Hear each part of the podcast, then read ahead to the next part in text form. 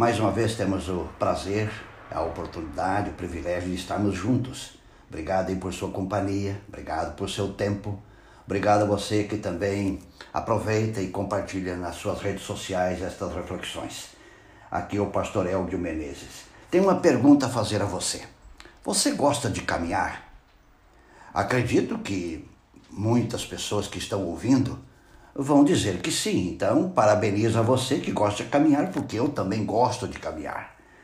O texto que desejo levar você a refletir diz o seguinte: Jesus subiu ao monte e se assentou. Seus discípulos aproximaram-se dele e ele começou a ensiná-los, dizendo: Bem-aventurados. Mateus 5, 1 e 2. Quero levar você a pensar na palavra bem-aventurado. A palavra grega que foi traduzida por bem-aventurado é Macários.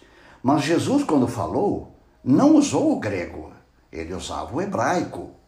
E no hebraico, a palavra que foi traduzida por Macários, em grego, é ashrei, que se refere ao ato de caminhar. Esta palavra hebraica, ashrei, que foi traduzida por bem-aventurado, se refere àquela pessoa que está caminhando, aquele que está em marcha contínuo e constante. Quando descobri este significado, fiquei mais encantado ainda com Jesus e sua sabedoria. Mas o que Jesus queria dizer quando usou a palavra bem-aventurado na língua hebraica? Ele, ele dizia ou queria dizer que os seus discípulos seriam felizes enquanto estivessem marchando em direção ao seu reino. A felicidade, portanto, não estava em ser pobre ou em sofrer, mas a felicidade estava em continuar caminhando para o destino certo. Felicidade não está na condição de que o seguidor de Cristo encontra, mas a felicidade está para onde ele está indo. Felicidade não está na condição presente, que momentaneamente possamos estar vivendo, mas na visão de onde ele vai estar no futuro.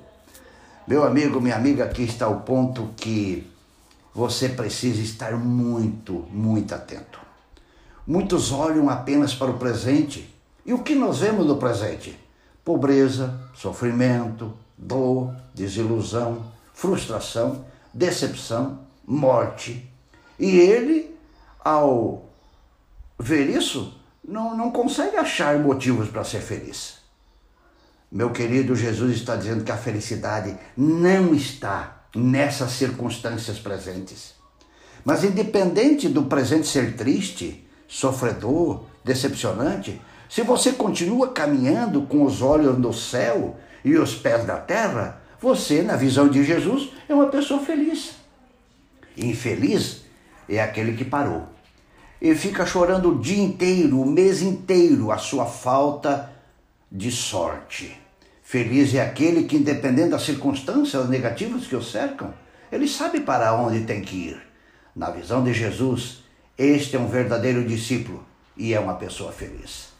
Acredito que você se julga um cristão. E o que Jesus está fazendo é um grande esforço em motivar, inspirar você a se manter firme na caminhada, porque ela vai conduzir você para dentro do reino de Deus. Meu amigo, minha amiga, quando as provas e dificuldades aumentarem, quando a saúde ficar debilitada, quando a família for duramente atacada por Satanás, quando os teus familiares criticarem você por sua fé em Jesus e na sua palavra, amigo querido, não pare, continue caminhando em direção ao reino de Deus.